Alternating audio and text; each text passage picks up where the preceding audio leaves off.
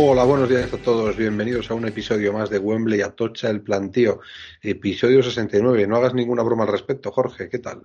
¿Qué tal, Pablo? Pues acabó el verano, llegó el otoño y bueno, pues un bonito número, este 69 a las puertas de la séptima década del podcast y otro sábado más. Pues sí, otro sábado más y creo que estuviste disfrutando de uno de tus estadios, ¿no, ¿No es así?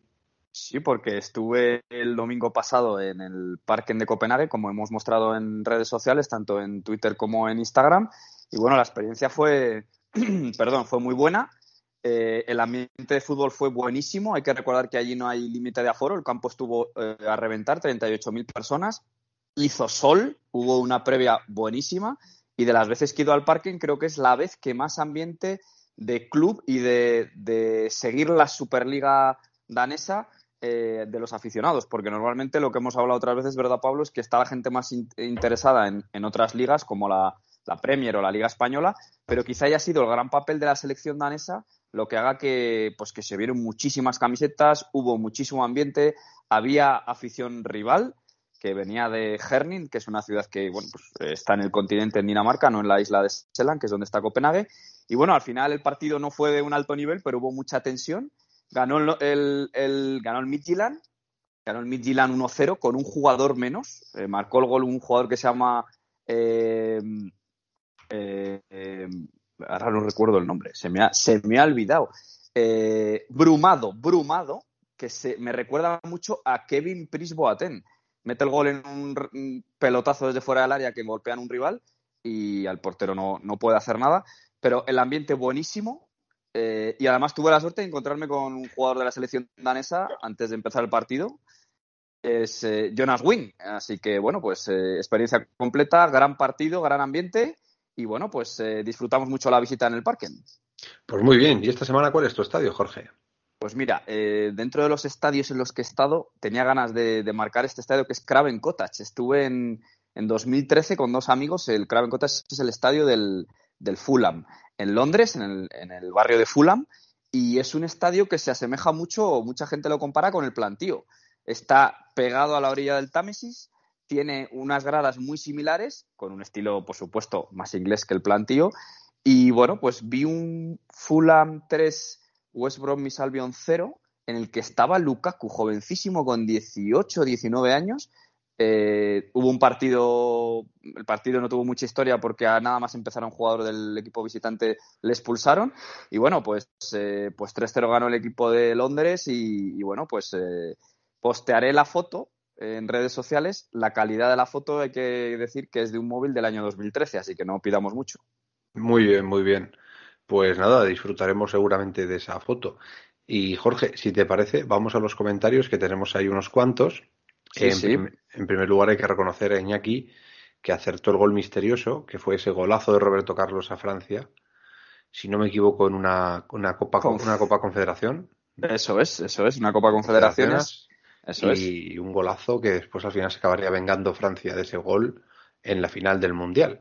Ese gol, estamos hablando de ese gol con el exterior, bastante lejos, que Barthez ve como el balón coge efecto, pasa al lado de la barrera y se cuela pegado al palo.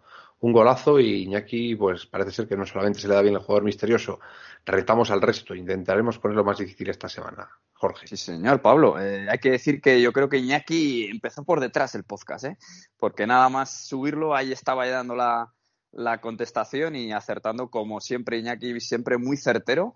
Y bueno, Pablo Sancho Ramos, que nos tira un poquito las orejas y con razón, porque la semana pasada hablamos en eh, la sección del plantío de la Primera Real Federación y no hablamos de la cultural, que nos comenta que tiene entrenador de la casa, que está subiendo a gente del filial y él confía en llegar a ese, al menos a ese playoff, ya que ve al Deport muy fuerte. Y nos pregunta sobre qué fichajes son los que más nos ha llamado la categoría en, en, en la Primera Real Federación. Así que bueno, yo voy a nombrar algunos, seguro que hay otra gente que le parecen más interesantes otros, pero bueno, vamos a nombrar algunos de, equipos de los dos grupos. Empezamos con la cultural, ya que la pregunta nos la hace Pablo. La cultural se ha reforzado con jugadores como Ander Vitoria y Galder Cerrajería, que bien les conocemos en el plantío, y con el portero Dani Sotres, que Dani Sotres, recordemos, fue portero a su 21 hace unos años. Y bueno, pues ha fichado del Cádiz, que estaba en la plantilla del Cádiz, un equipo de primera división, y bueno, pues eh, se ha reforzado bien, aparte de, tener que subir a gente de abajo, pues porque al final quizá las, las circunstancias lo, lo obligan, ¿no? El Atlético Baleares siempre se refuerza muy bien, es un equipo que invierte mucho, Vinicius Tanque, Dioni, Isi Ross o el ex jugador del Burgos también, José Fran. El Deportivo, por supuesto, eh, ha reclutado a Macay, que es portero del Sabadell. Eh, Macay salió de la cantera de, bueno, es coruñés, salió de la cantera del Deportivo. A Doncel, del Valladolid, que estaba en el filial y entre ellos también a Trigueros del, Mirandés. El Barça B ha fichado a Rodado del Ibiza, bueno, cedido, y ya está mojando. Ha marcado creo que tres goles y bueno, es un delantero que, goles te va a dar sí o sí. El Castellón a, un hombre ilustre como Pablo Hernández, que viene del Leeds, que además creo que es uno de los dueños o propietarios del, club. Mario Barco del Mirandés y Vicente Esquerdo Pablo, que te acuerdas que empezó muy bien el año pasado en primera con el Valencia. Sí, así es. Estuvo gozando de, de minutos con Javi Gracia y bueno, al final se fue quedando un poco, un poco ahí. Y bueno, pues simplemente para terminar con un mítico eh, que es Sumetra, que está en, el, en, la Unión Esportiva Costa Brava, que era el antiguo Llagostera, pues el mítico Sumetra que estuvo pues en el Elche, en el Levante, en varios equipos en el Zaragoza, creo recordar, que también ha mojado, mojó la semana pasada, pues ahí está en el, en el Costa Brava. Y estos son pues algunos de los fichajes más, más sonados, Pablo. Sí, la verdad es que al final siempre los fichajes en estas categorías hay peculiares. No sé si has mencionado al hermano de Callejón, a Juanmi Callejón, que ha fichado por, el San Fernando. Eh, siempre hay jugadores curiosos, ¿no? Fichajes interesantes y, también outsiders un poco, ¿no? Jugadores jóvenes o más desconocidos que pueden dar un poco ese, ese golpe, ¿no? Ese golpe de, fortuna y tener una buena temporada y, y llamar la atención de ojeadores. En cualquier caso, está claro que la, primera división en la Federación Española va a ser una, competición muy interesante, muy competida y seguro que, hay algún jugador que sale ahí de la sombra y, llama la atención. ¿eh, Jorge? Seguro, seguro que sí, y seguro que no muchos años estará en primera división, como ha habido jugadores que de segunda B han, dado el salto a segunda y a, primera. Luego hablaremos en el plantío de la segunda Real Federación. Así que, bueno, pues así contestamos a la pregunta de, desde León de Pablo Sancho Ramos. Y Eduardo Blanco Portillo nos, nos comenta que, que bueno, que, que, que cómo vemos al Burgos en su regreso a, a, segunda división, que si le vemos conservando la categoría, si se salvará. Comenta que la segunda es una categoría muy igualada y que el otro día en el partido con Las Palmas ha sido quizá el, el equipo que mejor le ha jugado al Burgos. También nos pregunta que cómo vemos la situación de Kuman, que si aguantará o si es un cese inminente. Pablo, ¿qué opinas? Pues lo del Burgos yo creo que se mantiene, yo creo que eh, va, a, ser un equipo solvente para, para, aguantar, es decir, va a ser un equipo que va a perder poco y por lo justo, y sin embargo va a poder competir bien. Y en lo del Barça, yo creo que sí, que es eh, cese inminente. Yo creo que Kuman ya está cesado, es decir, yo creo que la decisión está tomada y que ahora se está buscando el momento. Entonces, eh, a ver un poco el calendario del Barça, a ver un poco los acontecimientos, pero yo creo que Kuman ha, digamos, atacado demasiado a la directiva. la porta en ese aspecto es una persona que considero bastante rencorosa. No creo que, se lo deje pasar por alto. Esta semana, este fin de semana, el domingo, reciben al Levante, que en principio debería ser un partido plácido, pero ojo, porque entre semana se visita al Benfica y se, se visita al Atlético de Madrid el fin de semana que viene, el sábado. Entonces, eh, nos podemos encontrar con que en esa semana el Barça se dé un batacazo tan sumamente grande antes del antes digamos de, los partidos de selecciones que pueda provocar la, institución de Kuman y además me parece que el momento propicio quizás es ese después del Atlético Madrid. Quizás si entre Levante eh, Benfica y Atlético Madrid no se consiguen buenos resultados o no se ganan los tres partidos o, o aunque se ganen puede ser el momento después del Atlético Madrid para traer a un nuevo entrenador con un par de semanitas para preparar el equipo y para recibir al Valencia de Bordalás, que es un equipo muy serio, porque claro, después en Liga, Valencia y Real Madrid visitan el Camp Nou. O sea, que estamos hablando de partidos dos partidos de golpe muy serios. Entonces, a ver, yo creo, mi porra es esa, mi porra es que Kuman no, no llega después de, de, la, de los partidos de selecciones, Jorge. Yo creo que Kuman va a durar lo que tarda en encontrarle un sustituto. En el momento en que encuentren un sustituto que la directiva considere que es idóneo, se lo van a cargar, gane o pierda los partidos. Yo creo que aunque gane los partidos que le quedan, si encuentran una, una solución que consideran buena, un entrenador acorde, le van a echar. La, la, situación es, bueno, se ve, ¿no? En las declaraciones que ha habido, tanto de Kuman como de Laporta. Y bueno, pues la situación ha llegado a, este punto. Y sobre el Burgos, sí, el Burgos creo que los, el equipo de Calero el año pasado fue de menos a más. Y si este año va de menos a más, que es lo que parece, pues esperemos que sea así, si se mejora la parte ofensiva, pues eh, creo que el Burgos debería salvarse, pero ha habido equipos que han sido equipos muy bien trabajados y al final no, no han conseguido salvarse en segunda, que es muy dura y como dice Eduardo Blanco Portillo, muy igualada. Así que veremos y esperemos que sí, Pablo. Pues sí, y un poco sobre lo que decías de, de mantel igual, simplemente lanzar la pregunta a nuestros oyentes, a ver cómo lo ven ellos. Hablamos de Barcelona hace un par de semanas y la pregunta sería qué, hacer y cuándo, ¿no? yo creo que el momento quizás más idóneo es eso que he dicho, ¿no? El momento sería de, justo en el momento de, los partidos de selecciones, la ventana de la ventana FIFA. Creo que va a ser ese el momento. Creo que el sustituto va a ser Xavi, Xavi Hernández. Yo creo que yo creo que vamos, que es la persona es la persona ya elegida y yo creo que como tú bien dices es cuestión de elegir el momento, el timing, eh, decírselo primero a Kuman, que no parezca que Xavi le esté haciendo la cama, después eh, hacer un poco el paripé como que están negociando con Xavi y, bueno, y a ver, a ver, a ver qué, a ver qué, ocurre, ¿no? Porque la verdad es que el Barcelona últimamente es un poco como la casa de los líos, cada día hay, hay algo nuevo, ¿no? Es un poco eh, apasionante ver, seguir al Barcelona. Así como los partidos son bastante aburridos, lo que es la, el día a día es bastante interesante, Jorge. Pues sí, porque los partidos son aburridos y dices tú que es un partido plácido el de, el de este fin de semana con el Levante, pero de plácidos no ha tenido ninguno lo que lleva de temporada. Y nada más, contestamos las preguntas, Pablo, y nos vamos a ir, eh, nos vamos a ir a Italia, Pablo. sí, a vamos a vamos a Turín, que parece que la vecchia señora echa de menos a Cristiano Ronaldo, Jorge. Venga, pues eh, llévame a Italia. Venga.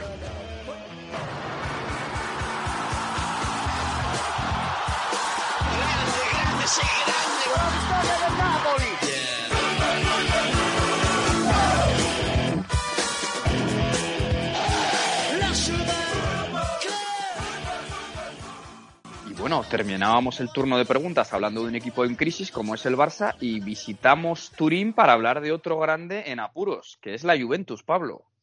Pues sí, parece que por lo menos dos de los tres de la Superliga están pasando por, por una muy mala racha. Y la Juventus, eh, la verdad es que se ha encontrado con esto después de conseguir la mejor racha en escudetos de su historia y de la historia del fútbol italiano.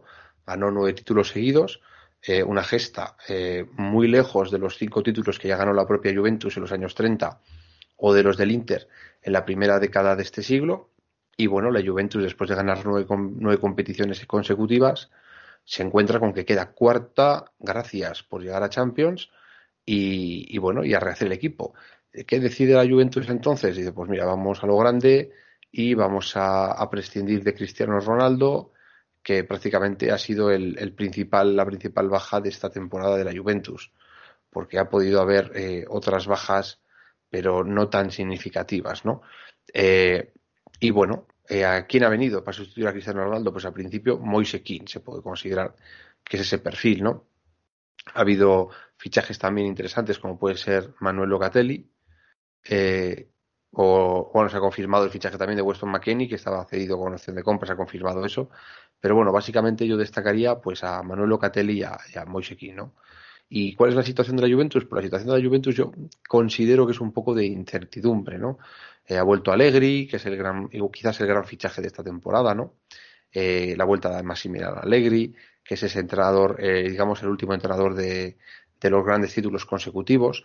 Y la verdad es que le ha costado mucho arrancar. Eh, las cuatro primeras jornadas, dos empates, dos derrotas. Eh, derrotas contra Empoli y Nápoles, que contra el Nápoles, además estamos hablando de fuera, se puede llegar a entender, pero contra el Empoli en casa, pues es complicado, ¿no? Y la verdad es que eh, da la sensación de que el propio Allegri se está empeñando en jugar con cuatro jugadores en el centro del campo, ¿no? Ha salido siempre con un dibujo muy parecido a una especie de 4-4-2 o 4-3-1-2, con jugadores como Rabiot, Locatelli, Betancourt, a veces metiendo a cuadrado en una banda, ¿no? Que es un poco más perfil extremo, pero también metiendo a McKenny o a Bernardeschi, pero sobre todo da la sensación un poco de que se empeña en, en ese estilo, ¿no? Con cuatro centrocampistas eh, que prácticamente solo se ha visto, eh, digamos, eh, variado esta última jornada contra el Spezia, que gana 2-3, metiendo a Chiesa un poco en el centro del campo, que es un perfil más, más ofensivo, ¿no? entonces, bueno, yo creo que al final la clave de esta Juventus, esta Juventus necesita jugar con tres, tres arriba. Me da igual si es Morata y, o Moise con Dybala, digamos, Chiesa por las bandas o Dybala un poco más de enganche, como, se quiera ver, pero yo creo que la clave de la Juventus pasa por ahí.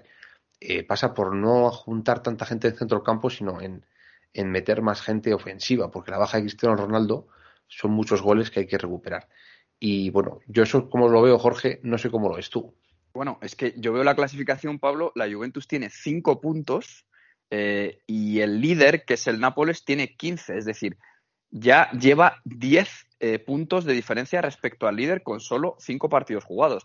Y el Inter, que es el segundo clasificado, tiene 13, es decir, 10 puntos menos que el Nápoles y 8 puntos menos que el Inter. Eso es muy difícil de recuperar. Eh, estabas hablando de, la larga eh, racha de títulos, nueve títulos consecutivos ganando de la Juventus, y Mauricio Sarri, que fue el último entrenador que ganó eh, el Scudetto, y fue despedido incluso ganando el Scudetto, ¿no? Y decía él hace unos meses que con Pirlo se consiguió la, la, clasificación por la Champions en cuarta posición y se celebró. Y él alega que no se celebró el título de la Serie A porque como no ganó la Champions, que era el objetivo, parece ser que esa temporada fue un fracaso, ¿no? Y en cambio se vendió como un éxito quedar entre los cuatro primeros la temporada pasada. Es otro ejemplo más de que los títulos hay que valorarlos y que a veces no se puede hacer un fútbol brillante como se pudo hacer con Allegri en la época de, de, Pogba y compañía y de, y de Tevez y de, y de Vidal, pero se ganó un escudeto a equipos fuertes como, pues, como el Inter o como mm, el Nápoles. Y, eh, y, ahora pues la Juventus está en un proceso complicado. Eh, Allegri vuelve y se encuentra en un equipo muy diferente y sobre todo se le ha ido su máxima estrella y máximo goleador, que como tú comentabas, es muy difícil eh, que un jugador, incluso te diría dos, llegan al número de goles que ha conseguido Cristiano. Entonces, la Juventus tiene que dar con la tecla, Allegri tiene que dar con la tecla, pero la situación, supongo que la Juventus irá cogiendo aire y acabará estando entre los cuatro primeros, pero el comienzo es un poquito preocupante. Cuando se te va un jugador mm, que, vamos, aglutina tanto poder ofensivo, como puede ser Cristiano en el Madrid o ahora en la Juventus, o Messi en el Barça, es que es muy difícil reponer ese, ese agujero que te deja, ¿no? Eh, al final, cuando se fue Cristiano, todo el mundo decía, bueno, pero es que ahora Isco, Asensio, eh, Mariano meterán más goles eh, y al final esos goles no llegan porque no es tan fácil. La Juventus tiene un muy buen equipo, tiene un muy buen equipo, tendrá el mejor equipo de Italia. Tiene jugadores como Kulusevski, como Chiesa, como Dybala, como Morata, es decir, tiene muy buenos jugadores para jugar en, ataque. El problema está, yo creo, en que tienen que tirar del carro, tienen que, asumir que se la tienen que jugar, tienen que intentar, eh, digamos, mirar un poco más hacia adelante y eso es, es, la clave. A ver, es un equipo en principio joven, pero, pero vamos, que yo creo que, yo creo que acabará mejorando en la liga. Yo creo que, que Allegri dará un poco con la tecla y yo les veo hasta que acabará luchando por el título. Esa es mi, mi, mi, sensación. Y bueno, luego, eh, luego, luego en Champions, Pablo, está en un grupo que, bueno, hay dos equipos muy fuertes, que son eh, la Juventus, el Chelsea y luego Zenit y Malmo. Eh, ganó al Malmo 3-0, eh, recibe la próxima semana al Chelsea en Italia y bueno, en principio, pues bueno, hay gran diferencia entre los dos potentes y los dos más débiles. Sí, hombre, claro. Y a ver, yo te digo que al final la clave yo creo que pasa porque eh, Allegri intente dar con la tecla y lo consiga dar, es decir, y, consiga buscar una solución. Estamos hablando de un equipo que tiene tres centrales que son de, la, de Elite, Bonucci y Chiellini, que son de, tres, tres de los quizás 15 o 20 mejores centrales del mundo. Eh, estamos hablando de un equipo que tiene los jugadores ofensivos que te he mencionado antes, que son espectaculares, que tiene centrocampistas de muy gran nivel. Entonces, a ver, eh, materia prima hay. Esto es un poco algo similar a lo del Barça. El Barça tiene materia prima, tiene jugadores buenos. pero hay que dar con la tecla y hay que dar un poco con, con, con, la, con la, con la situación, ¿no? Eh, y también un poco, viendo el tema con el Barça, hay que ser realista también de la situación que se tiene. Es decir, la Juventus está ahora mismo en una fase de transición, el Barcelona está en una fase de transición, por supuesto hay que competir todo, que decía Piqué el otro día que siendo jugador del Barcelona no puedes eh, luchar por la tercera o la cuarta plaza o la segunda plaza, pero hay que ser realistas y al Barcelona no se le puede pedir que compita la liga como ha competido otros años este año, se puede pedir que lo, que lo intente, pero no se le puede exigir que lo consiga y a la Juventus no se le puede exigir que gane la liga eh, y si no echamos al entrenador y si no gana la Champions echamos al entrenador porque la situación es muy diferente. Entonces, esta situación de transición exige paciencia y exige dar con la tecla. Y yo creo que Allegri dará con la tecla, Allegri investigará, hará pruebas y yo creo que acabará jugando con, con un 4-3-3, ¿eh, Jorge? Bueno, eh, volverá a su esquema no más, más utilizado, pero claro, también tiene que utilizar la plantilla que tiene, que es lo que, lo que se ha encontrado al venir, ¿no? Bueno, veremos a ver estos meses qué, qué sucede eh, y, y, seguro, como tú bien dices, que al final estará arriba. Yo no creo que le dé para pelear el campeonato, pero bueno, las ligas acaban de empezar y, oye, nunca se sabe. Pues sí. Oye, ya hemos hablado de dos de los tres de la Superliga. ¿Te parece si hablamos del tercero, Jorge? Pues vamos a visitar el nuevo Bernabéu, que todavía no está terminado, pero que según pues los, las maquetas y las imágenes que se filtran, pues va a tener mmm, pinta de ser un bueno, pues un estadio top. Vamos al, futu al futuro estadio Florentino Pérez. Vamos para allá.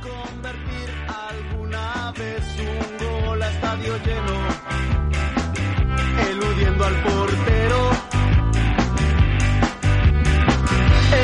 Faltaba el pan, a veces faltaba el té y nunca dejó de soñar con algún día ser un crack. Y llegamos a la capital de España, eh, aquí en eh, la Castellana, al lado del Bernabéu para hablar de un equipo que ha empezado de forma espectacular, arrolladora y goleadora, que es el Madrid de Ancelotti, Pablo. Pues sí, el Madrid de Ancelotti, que la verdad es que al principio de temporada costaba, costaba ver que fuera a tener estos números y yo creo que la clave es la psicología de Ancelotti, recuperando jugadores, adaptando jugadores y sobre todo el trabajo que ha realizado Ancelotti con Vinicius, haciéndole creer en sí mismo. Y Vinicius, eh, en mi opinión, es la gran revelación de la liga en estos primeras, estas primeras seis jornadas. Y bueno, y no es revelación, pero quizás Benzema, que ahora mismo es eh, el top de la liga, ¿no? Es la gran estrella de la liga. Con la marcha de Messi, pues ya no hay ninguna duda. Benzema es la gran estrella de la liga, está a un nivel espectacular y Vinicius ahora mismo pues la, gran revelación. Si Benzema quizás es el mejor jugador de la liga, igual Vinicius es el segundo y el Madrid es, gracias a esto está en un estado de gracia eh, brutal. ¿Cuál es el contra? El contra quizás es la defensa, Jorge.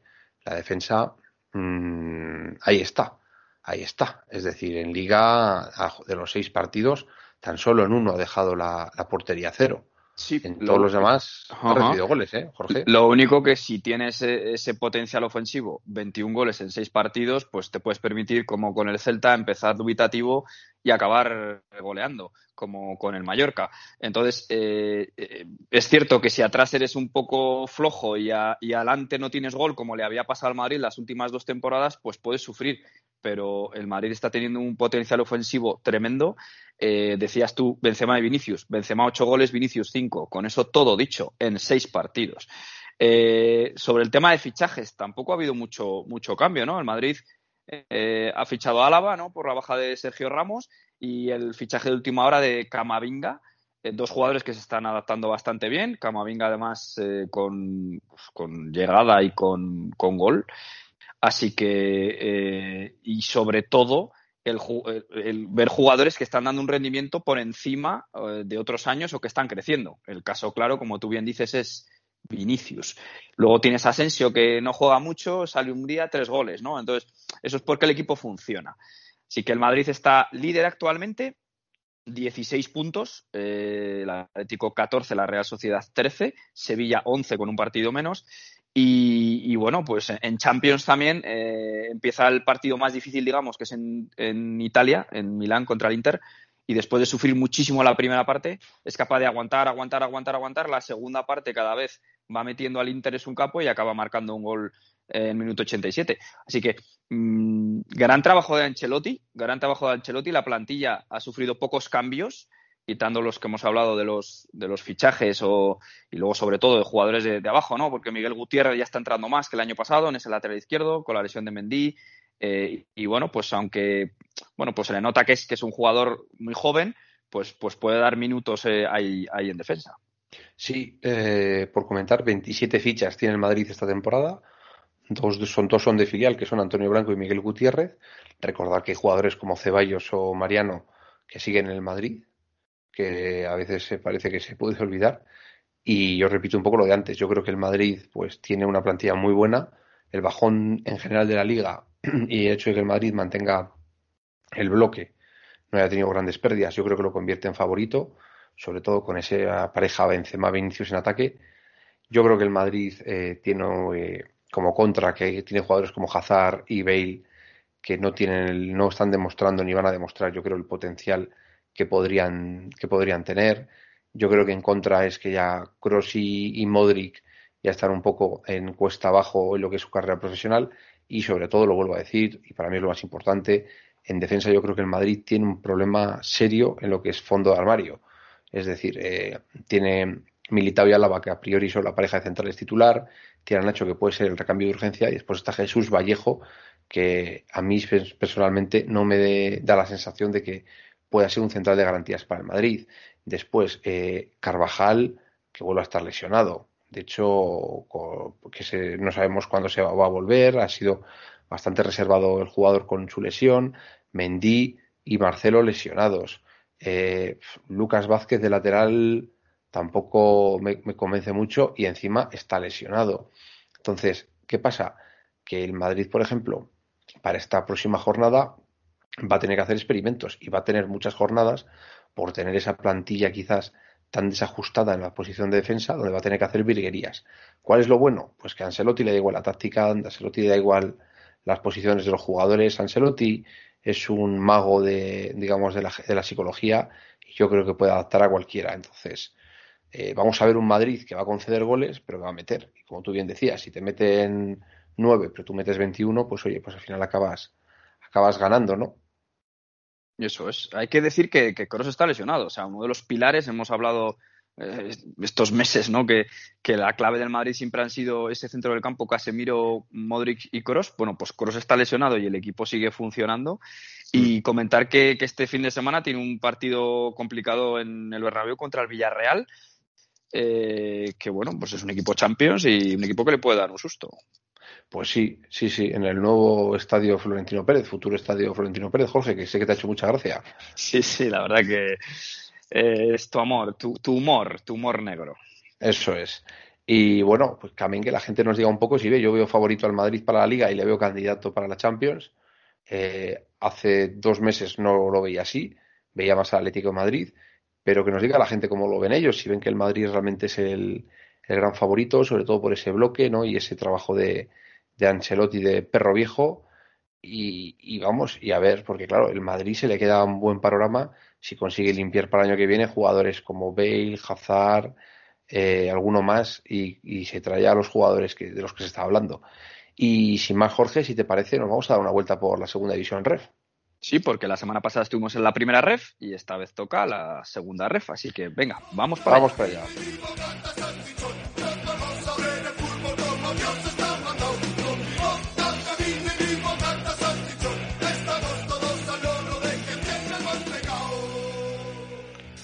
Bueno, Jorge, y aquí estamos dando una vueltecilla por la segunda división REF y cuéntanos cómo funciona esta categoría, porque al final ya con tanta categoría, tanta división nueva, es un poco lío. Encima, el último año de la segunda división ve que fue el año pasado, también fue un lío de narices, así que explícanoslo, por favor.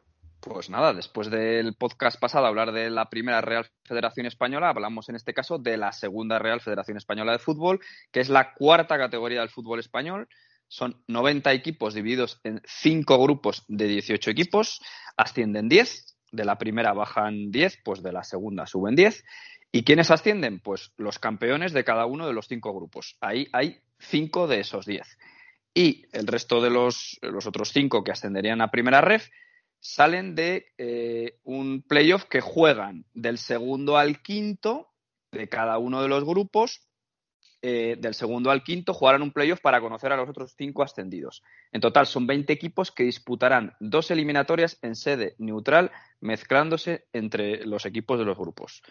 Eh, descienden los cinco últimos de cada grupo y los cuatro peores decimoterceros disputarán una eliminatoria en sede neutral, de los que saldrán dos equipos más que también descenderán a la siguiente categoría más abajo, que sería la tercera Real Federación, es decir, la quinta categoría del fútbol español. Creo que me he explicado bien. eh, que ha sido claro. Descienden, descienden 27 en total. ¿no? Sí. Eh, ascienden 10. Eso es, eso Vale. es.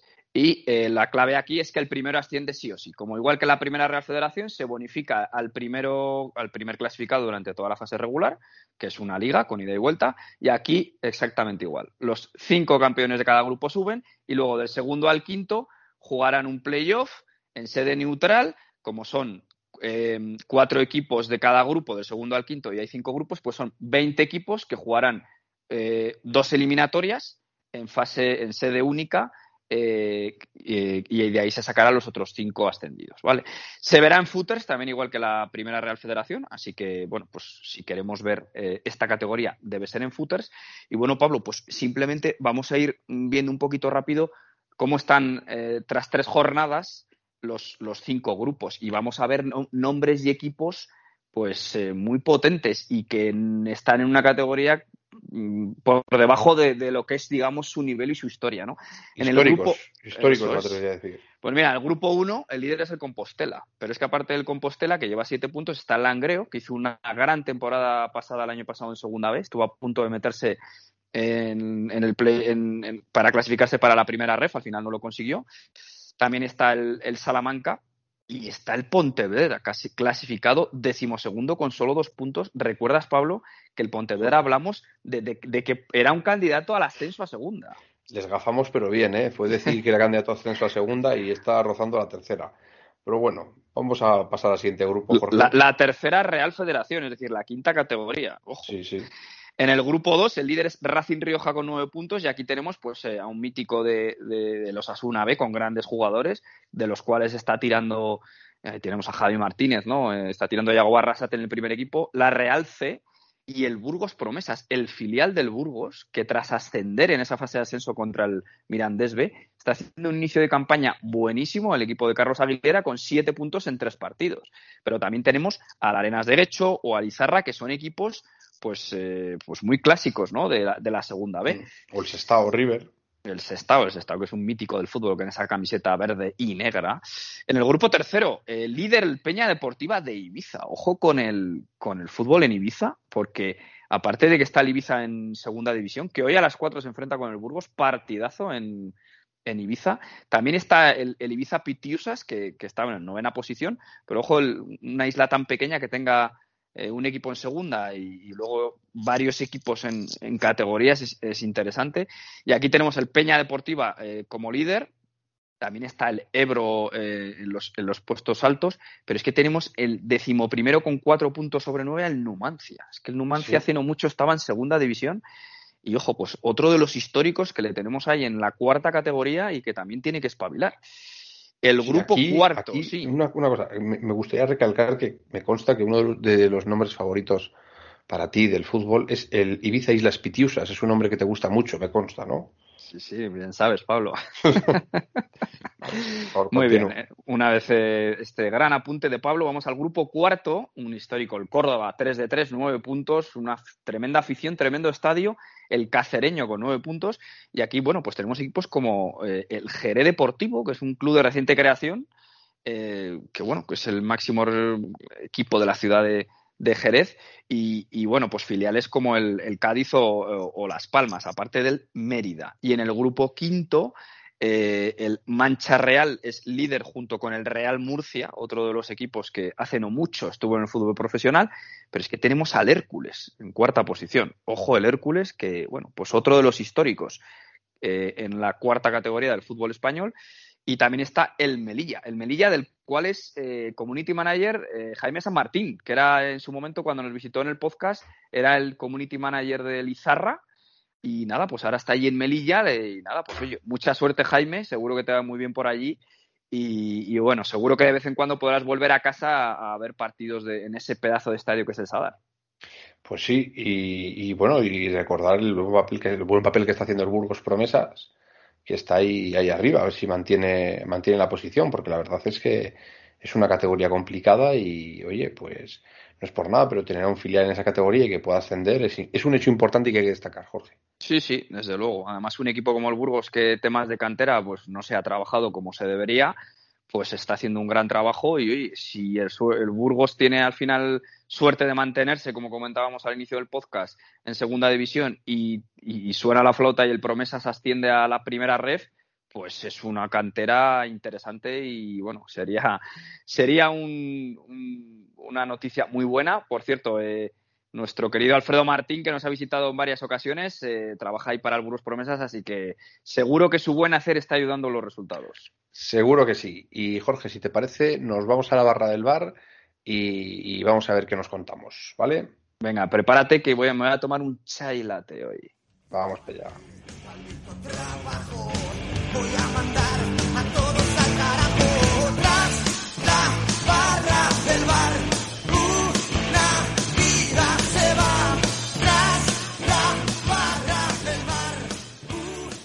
pues hoy la barra del bar es, es un eh, breakfast, es un desayuno porque a estas horas lo que no nos vamos a tomar, Pablo, es un carajillo. Yo me estoy tomando un chai latte que, que, he cogido bastante afición a esta bebida que no conocía hasta no hace mucho y la verdad que viene muy bien ese sabor a vainilla para la garganta y sobre todo para, después de estar aquí hablando tanto de fútbol, pues me está viniendo bien. Y tú, Pablo, cuéntame, ¿qué te estás tomando? Pues yo me estoy tomando aquí medio litro de café con leche, bien cargadito para, para coger con energía esta mañana de sábado.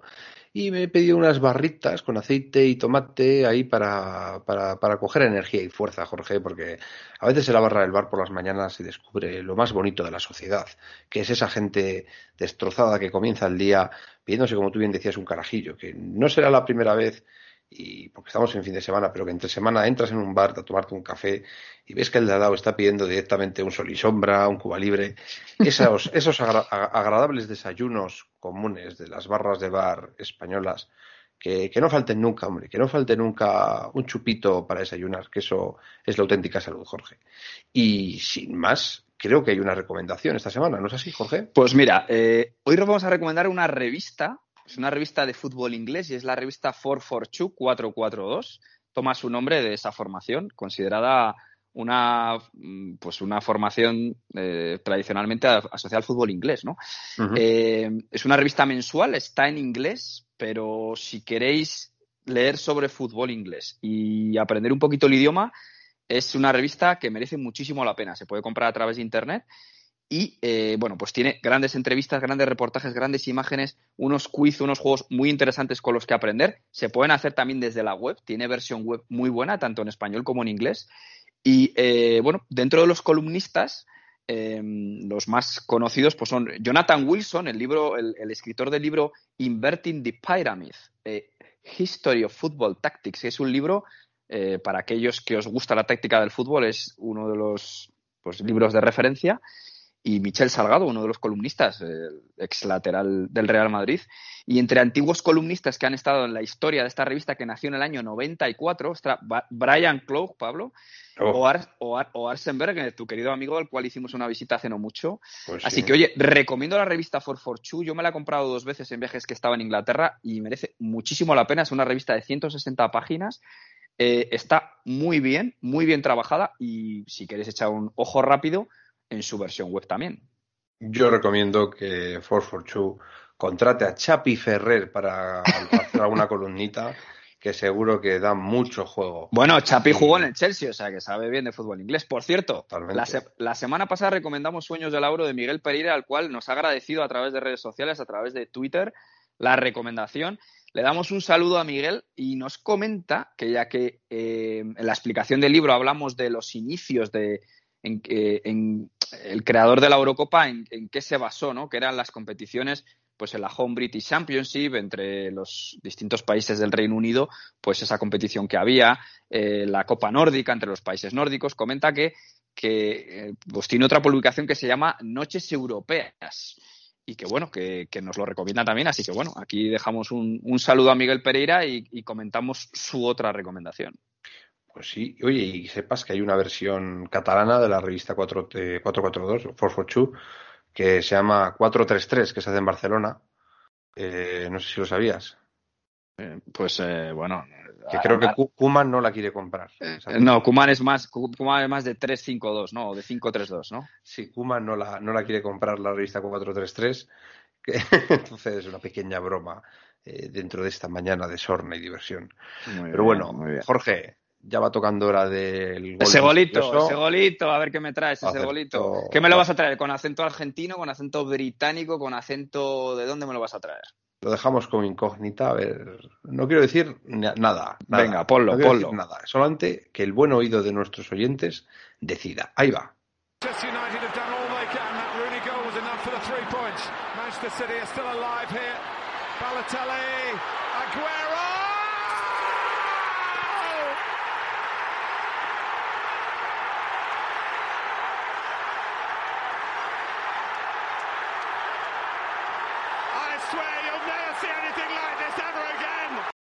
Hostia, este es más jodido, ¿eh? Este hay que pensarlo un poquito, Pablo. Bueno, vamos a ver, vamos a ver. Seguro que hay algún pata liebre por ahí rapidillo que se lanza. Y, y bueno, y sin más, aquí hemos dado una buena dosis de opinión de mierda, Jorge. sí, señor, sí, señor. y Hay que recordar, hay que recordar a la gente que, oye, que se suscriba, que es gratis, que se suscriba, que anime a sus colegas a suscribirse, que van a pasar un buen rato de fútbol y van a aprender cosas y van a escuchar bromitas de Pablo que, oye, pues de vez en cuando vienen bien. eh, y, y comentar que nos pueden seguir en redes sociales a través de Twitter en arroba wplantío y a través de Instagram en Wembley-atocha-el plantío. Así es. Y bueno, sin más, eh, nos despedimos, os dejamos con el huevo de Pascua ya típico. Que paséis buena semana y un abrazo fuerte. Un saludo a todos.